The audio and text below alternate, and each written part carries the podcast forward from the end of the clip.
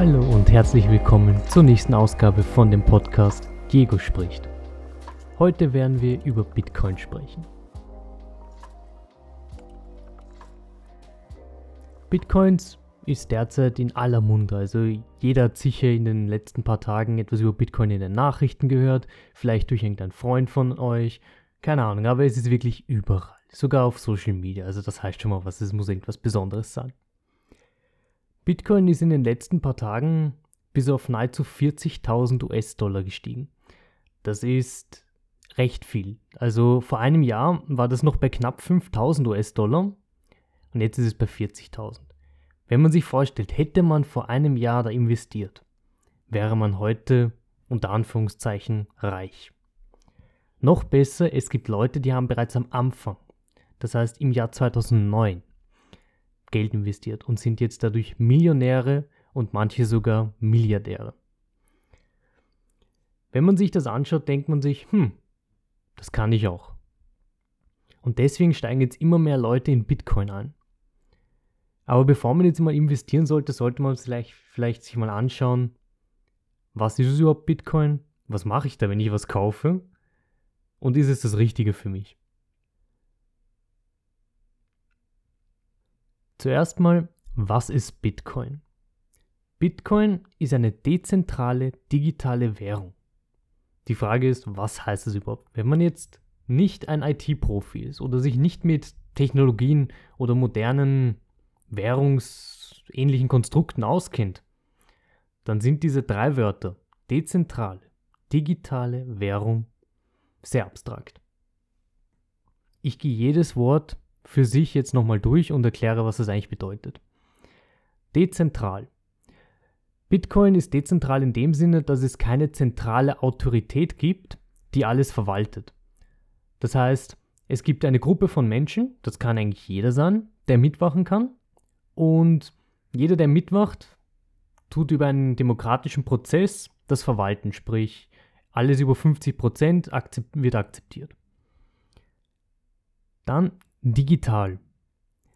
Digital heißt, es ist etwas nicht Angreifbares. Es ist etwas, kann man jetzt auf sehr simplifizierte Art und Weise sagen, etwas Computertechnisches.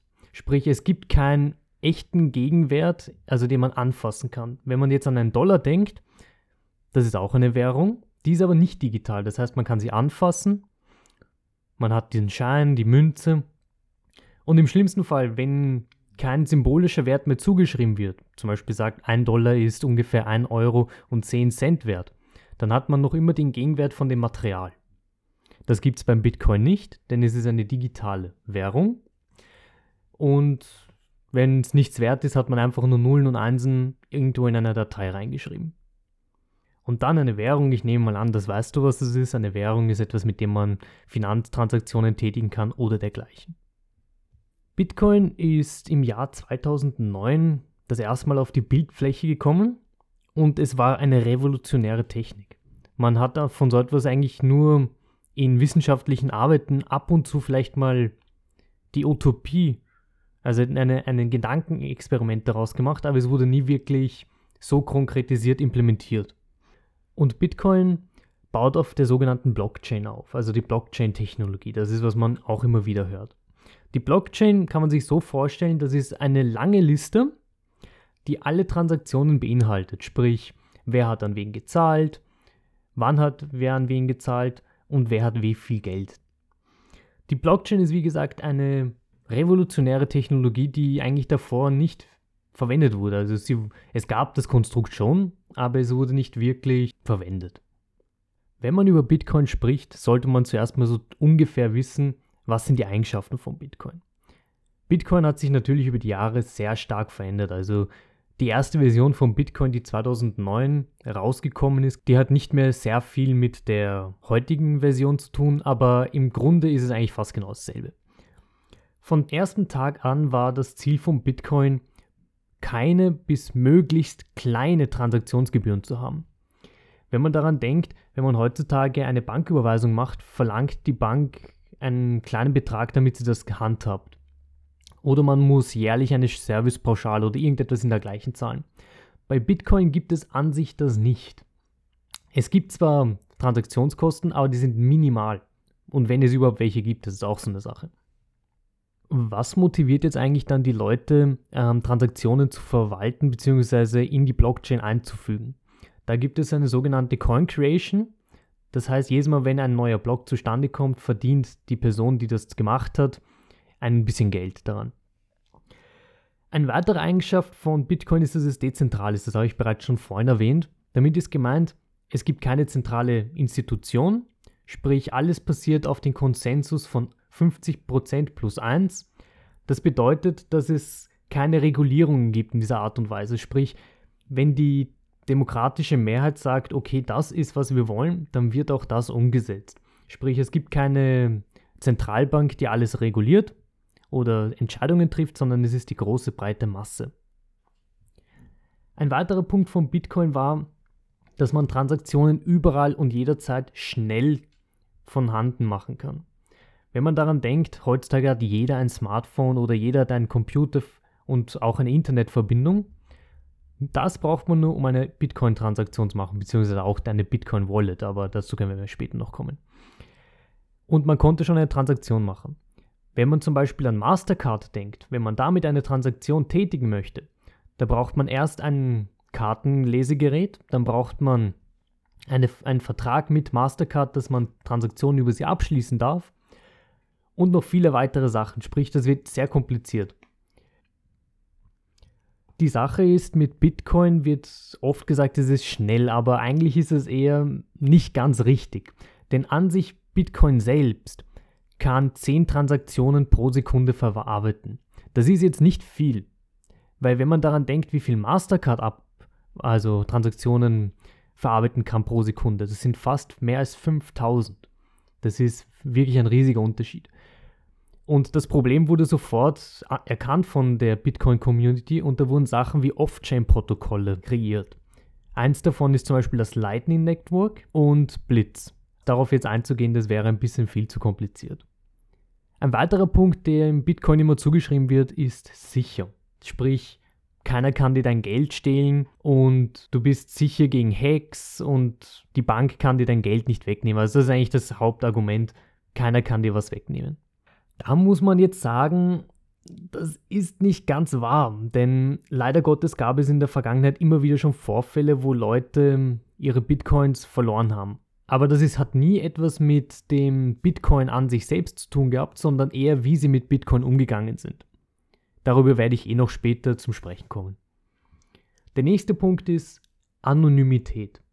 Wie Bitcoin zuerst rausgekommen ist, hat bereits der Erfinder Satoshi Nakamoto bereits in seinem ersten Paper über Bitcoin gesagt, es ist nicht anonym. Transaktionen können mit genügend Aufwand nachverfolgt werden und somit auch de-anonymisiert werden. Das hat natürlich keiner am Anfang wirklich daran gedacht oder es wurde einfach unter den Tisch gehaut. Aber jetzt zeigt sich immer mehr, man kann Leute de-anonymisieren. Da gibt es auch einige Unternehmen, die sogar dadurch Geld verdienen. Aber es gibt auch Programme bzw. Projekte von Universitäten, die solche Services gratis zur Verfügung stellen. Ein Beispiel wäre hier GraphSense. Mit dem kann man durch eine einzige Bitcoin-Adresse das Geld bis zum Ursprung nachverfolgen. Sprich, anonym ist es nicht. Eine weitere Eigenschaft, die wirklich sehr wichtig ist in meinen Augen, ist, dass die Anzahl der Bitcoins limitiert ist. Denn es sind ungefähr 21 Millionen Bitcoins, die maximal existieren können. Das ist der derzeitige Stand. Die Frage, was danach passiert, wenn diese 21 Millionen Bitcoins ausgeschöpft sind, was dann gemacht werden soll, ist noch unbekannt. Also die Community versucht sich damit schon langsam zu beschäftigen, aber bis dahin, bis das passiert, dauert es noch eine Weile. Deswegen ist der Druck, dass man da was macht, noch nicht sehr groß. Also zumindest habe ich das bis jetzt noch nicht gemerkt. Warum 21 Millionen? Das kann man nicht wirklich sagen. Also ich habe nicht rausfinden können, warum 21 Millionen. Vielleicht hat sich da der Erfinder Satoshi Nakamoto irgendetwas gedacht gehabt. Da denkt man sich jetzt gleich, warum fragen wir nicht einfach den Typen, den Satoshi Nakamoto, warum hat er das gemacht? Also warum hat er gesagt 21 Millionen? Das Problem jetzt hier ist mit Satoshi Nakamoto, keiner weiß, wer er ist. Das ist ja das Komische an der ganzen Sache. Da gibt es eine wirklich wunderbare Technologie und keiner weiß, wer der Erfinder ist. Viele Verschwörungstheorien gibt es natürlich diesbezüglich. Es wird gesagt, dass es von der CIA oder von dem US-Staat entwickelt wurde, um bös also böswillige Transaktionen zu tätigen. Es wurde schon gesagt, dass Elon Musk der Erfinder sein soll. Es wurde auch schon zugeschrieben, dass es mehrere Leute sein sollen, weil die Idee dahinter so revolutionär ist, dass es ein super Gehirn sein müsste, wenn es eine einzelne Person wäre. Also bis heute weiß man nicht, wer der Erfinder von Bitcoin ist und es wird noch immer spekuliert. Was man aber weiß ist, dass Satoshi Nakamoto 40 Milliarden US-Dollar wert ist. Weil man kann, wie gesagt, mit GraphSense und ähnlichen Programmen nachverfolgen, wie viel Geld hat eine bestimmte Adresse. Und wenn man mit dem aktuellen Wert das umrechnet, ist er 40 Milliarden US-Dollar schwer. Das ist viel Geld. Ich weiß, 40 Milliarden US-Dollar mit Bitcoin jetzt auf die Schnelle zu bekommen, ist relativ schwer. Und da werden wir jetzt auch schon zum nächsten Teil unseres Podcasts kommen, und zwar ist, wie kauft man überhaupt Bitcoin? Ähm, Bitcoin kann man auf verschiedene Arten und Weisen kaufen. Zuerst mal, ich kann meine eigene Adresse generieren. Das ist der eher schwerere Part. Den würde ich für jemanden, der noch nicht viel Erfahrung hat, vollkommen abraten. Ich würde empfehlen, auf eine Webseite wie Coinbase zu gehen oder Bitpanda und sich dort einen Account zu erstellen die kreieren für einen ein Bitcoin-Wallet und man kann mit einer Kreditkarte oder mit einer Bankverbindung einfach so seine Bitcoins kaufen. Man zahlt zwar eine minimale Transaktionsgebühr an Coinbase, nicht an das Bitcoin-Netzwerk, sondern an Coinbase und die verwalten dafür für einen alles. Das kann man sich so vorstellen wie ein, eine Bank, die einfach für mich das verwaltet. Man kann es zwar selbst machen, aber ich empfehle das keinen, weil es ist, es kann sehr schnell sehr kompliziert werden.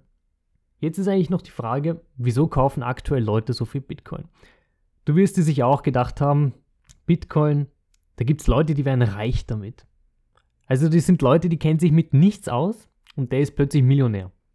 Und so etwas motiviert eigentlich die Leute. Und aufgrund dessen gibt es auch meiner Meinung nach derzeit einen richtigen Ansturm an Bitcoin, weil alle haben dieses sogenannte FOMO, Fear of Missing Out oder die Angst, etwas zu verpassen. Andere Gründe wären zum Beispiel spekulieren, sprich es gibt so Trading-Plattformen, wie wenn man Aktien ähm, verkaufen und kaufen würde. Und das gibt es auch für Bitcoin. Und da gibt es Leute, die investieren, also eher mehr spekulieren, weil Bitcoin eine sehr hohe Volatilität hat. Aber es ist trotzdem eine Investition. Ein weiterer Punkt ist das Dark Web. Wie man das erste Mal von Bitcoin gehört hat, ähm, wurde an Plattformen wie Silk Road, an denen man alles Mögliche kaufen konnte oder dergleichen ans Dark Web sofort verwiesen. Leute haben gedacht, das ist die Internetwährung für Kriminelle. In einem bestimmten ähm, Rahmen stimmt dies leider Gottes, wenn man ehrlich sein muss. Es gibt viele Anwendungen für Kryptowährungen, die halt auf kriminelle Tätigkeiten setzen. Aber es ist nicht nur. Also Davon hat es sich schon sehr langsam entfernt, sich das schon von dem. Leider Gottes ein weiterer Punkt, warum Leute Bitcoin kaufen, sind sogenannte Scams. Das sind Leute, die dir eine E-Mail schreiben und sagen, ich habe ein Bild von dir, während du etwas sehr Peinliches machst, zahl mir ein Bitcoin und wir vergessen die ganze Sache. Ein weiterer Punkt ist ähm, Ransomware, also Schadsoftware, die deine Daten verschlüsselt und wenn du bis zu einem bestimmten Zeitpunkt Bitcoin gezahlt hast an eine bestimmte Adresse, dann werden deine Daten wieder freigegeben. Wie ich bereits vorhin schon erwähnt habe, verwenden viele Bitcoin auch als risikoreiche Anlagemöglichkeit, sprich sie spekulieren einfach damit. Es gibt aber auch eine andere Art, wie ich Bitcoins bekommen kann oder wie ich Bitcoins in mein Wallet aufnehmen kann. Und das ist Bitcoin Mining. Bei Bitcoin Mining geht es darum, ähm, irgendwie müssen ja Transaktionen verwaltet werden. Und da kommen die sogenannten Bitcoin-Miner ins Spiel. Das sind große Serverlandschaften, es kann aber auch sogar ein einziger PC sein, die die ganze Zeit Bitcoin-Transaktionen annehmen und diese dann verwalten bzw. verifizieren. Wenn dann eine Transaktion verifiziert wurde, wird die zu einem Block zusammengefügt und wird in die Blockchain eingefügt die Person, die dann den sogenannten Block in die Blockchain einfügt, bekommt dann ein Geld, also eine Belohnung dafür, dass sie diesen Block erstellt hat. Dieser Betrag variiert von Zeit zu Zeit und er halbiert sich immer. Sprich, am Anfang waren es noch einige Bitcoins, dann waren es eine Zeit lang 50, dann 25, dann 12,5 und immer so weiter. Es wird sich immer wieder halbieren. Und dieses Mining hat einen relativ großen Boom gehabt vor ein paar Jahren. Da hat jeder Bitcoin meinen wollen, weil es war eigentlich aus dem Nichts Geld beschaffen. Das einzige Problem im Bitcoin-Mining ist, dass man sehr viel Computer-Power braucht. Sprich, man muss riesige Serverlandschaften haben, um heutzutage noch profitabel zu sein. Und da hat sich auch gezeigt, alleine Bitcoin-Minen ist nicht mehr lukrativ. Aufgrund dessen gibt es jetzt Mining Pools. Das sind so Gruppen von Leuten, die kommen alle zusammen, die verbinden alle ihre Computer und rechnen zusammen. Sprich, sie machen das alles zusammen. Damit durch ist ja auch die Chance, dass sie die Gruppe sind, die die äh, Transaktion verifiziert. Das Problem mit Mining Pools wiederum ist, dass sie sehr zentral organisiert sind. Sprich, wenn man sich die Mining Pools wiederum genauer anschaut, merkt man, dass sehr viele in China positioniert sind. Das heißt, eigentlich, wenn man ganz genau hinschaut, merkt man, es ist nicht mehr äh, dezentral, sprich es ist eher zentral. Und das ähm, untergräbt eigentlich das Prinzip von Bitcoin, dass es etwas Dezentrales sein soll. Aber das ist eh eine Problematik, die immer wieder angesprochen wird und auch versucht wird zu verringern bzw. zu vermindern. Weil das Problem ist, wenn Bitcoin, dieses Mining, zentral passiert, dann ist es auch sehr angreifbar für den sogenannten 51% Attack. Mit dem kommen wir jetzt auch eigentlich auch schon zum nächsten Punkt. Was gab es für Schwachstellen eigentlich in den letzten paar Jahren in Bitcoin? Das berühmteste ist der sogenannte 51% Attack. Der 51% Attack ist ein Konstrukt, das ist, wenn von einer bestimmten Organisation, zum Beispiel sagen wir jetzt von, der, von dem Unternehmen Diego Corporate, ähm, mehr als 51% aller Bitcoin-Mining-Rechenpower behalten. Was könnte dann dazu führen? Das Problem ist, ähm, Bitcoin ist ja dezentral, sprich es wird aufgrund von demokratischen Prozessen entschieden, welcher Block ist okay und welcher nicht. Wenn ich jetzt 51% habe, das heißt, in diesem Fall habe ich die demokratische Mehrheit in diesem System. Das heißt, ich kann machen, was ich will. Es ist schon zwar einige Male vorgekommen, dass es ein bisschen über 51% war, aber dann hat sogar sofort so schnell wie möglich der Anbieter selbst versucht, diese 51% zu drosseln, damit er wieder unter 50 ist. Denn der Anbieter von diesen Mining Pools, beziehungsweise diese Organisation, die mehr als 51% hat, die hat zwar im Interesse vielleicht Böses zu tun, aber längerfristig würde er sich ja selbst schaden, weil dann, wenn dieser Angriff passieren würde, dann verlieren die Leute das Vertrauen in Bitcoin und somit verliert er auch eigentlich all sein ganzes Geld, was er darin investiert hat. Das heißt, es wird von Experten immer gesagt, selbst wenn es zu diesen 51% oder mehr kommen würde, wäre das sehr unwahrscheinlich, dass jemand sich selbst so etwas antun würde. Es kann aber passieren. Das muss man auch immer beachten. Es kann trotzdem passieren.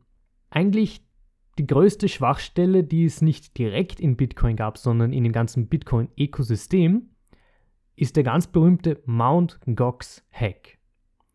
Mt. Gox war so ein, eine Art von Bank für Bitcoin-Wallets. Sprich, da haben Leute einfach ihre Bitcoins hinterlegt und die haben das für sie verwaltet, damit man das nicht selbst machen müsste. Das war noch in den Anfangsjahren von Bitcoin. Und zu dieser Zeit war auch Mt. Gox die größte Plattform für Bitcoin. Sprich, dort hat nahezu fast jeder irgendwas gehabt. Das Problem war jedoch, es war nicht sehr abgesichert, deren System. Dieses Unternehmen hat einfach viel Sicherheitslücken gehabt und das hat dazu geführt, dass zu diesem Zeitpunkt, wo dieser Hack vollzogen wurde, 460 Millionen in Bitcoin gestohlen wurden. Wenn man sich jetzt das Unternehmen Mt. Gox anschaut, findet man genau nahezu nichts. Wie dieser Hack vollzogen wurde, ist von Tag auf Nacht das Unternehmen von der Bildfläche verschwunden. Die haben all deren Social Media Accounts sofort gelöscht von Tag auf Nacht. Sie haben deren Website nicht aufrufbar mehr gemacht. An dem Tag, wo das passiert ist, sind sogar Leute zu deren Unternehmenszentrale gegangen und sind dort mit Schildern gestanden und haben demonstriert, dass sie ihr Geld zurück wollen. Das Problem ist, selbst das Unternehmen kann dagegen nichts tun. Aber man muss jetzt auch sagen, solche Vorfälle sind sehr selten. Also sie kommen zwar vor, so wie Banküberfälle im echten Leben, sie kommen vor, aber sie passieren nicht jeden Tag. Aber es kann trotzdem was passieren. Das muss man halt auch bedenken, weil die Leute denken immer, Bitcoin ist 100% sicher, es kann nichts passieren. Da muss man leider Gottes auch ein paar Mal diese Beispiele aufbringen, wie der 51% Attack oder der Mount Gox Hack. Im Großen und Ganzen muss man aber schon sagen, Bitcoin ist eine wirklich, wirklich tolle Technologie. Es ist kein Wunder, dass seit 2009 jeder Enthusiast, der so etwas, also der in Kryptographie und in digitale Währung oder in allgemeinen Technologie interessiert ist, von diesem Konstrukt begeistert ist. Es ist wirklich revolutionär und es kann wirklich die Zukunft sein, muss man ehrlich sagen. Jedoch das Problem derzeit ist, die Leute wissen echt wenig darüber. Und sie wissen so wenig drüber, dass sie einfach nur den Trend folgen und kaufen und kaufen und kaufen. Es gibt wirklich viel, viel Material da draußen, um sich zu bilden im Sinne von Bitcoin. Es gibt ein, also es gibt so einen Videokurs, der versucht, an den normalen Bürger Bitcoin nahezulegen, was es ist, wie es funktioniert und die ganzen Konstrukte dahinter. Das ist von der Universität of Princeton ein Buch gibt es davon, aber es gibt auch diese Videos, wie bereits erwähnt. Und von Grund auf wird alles erklärt.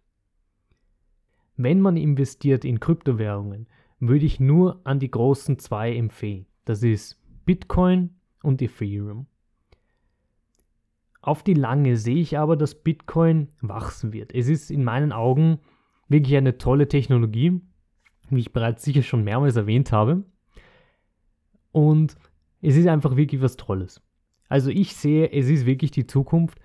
Nur bevor man investiert, sollte man sich anschauen. Man sollte auch nur das investieren, was man auch bereit ist zu verlieren. Das ist so eine Phrase, die immer wieder beim Investieren sicher oft erwähnt wird. Und zwar, man soll nur das investieren, was man auch verlieren kann. Das wiederhole ich jetzt nochmal, weil es ist wirklich wichtig. Es gibt Leute, die investieren ihr ganzes Vermögen in irgendetwas, muss jetzt nicht Bitcoin sein, und verlieren das und dann sind sie aufgeschmissen. Das soll natürlich nicht passieren. Im Großen und Ganzen hoffe ich, ich konnte dir vielleicht ein bisschen mehr über Bitcoin erzählen. Ich hoffe, du kennst dich vielleicht jetzt ein bisschen besser aus und damit du nicht ganz blind in diesem Feld von Bitcoins und Kryptowährungen herumirrst. Ich hoffe, dir hat mein heutiger Podcast gefallen und wir hören uns das nächste Mal. Bei Diego spricht.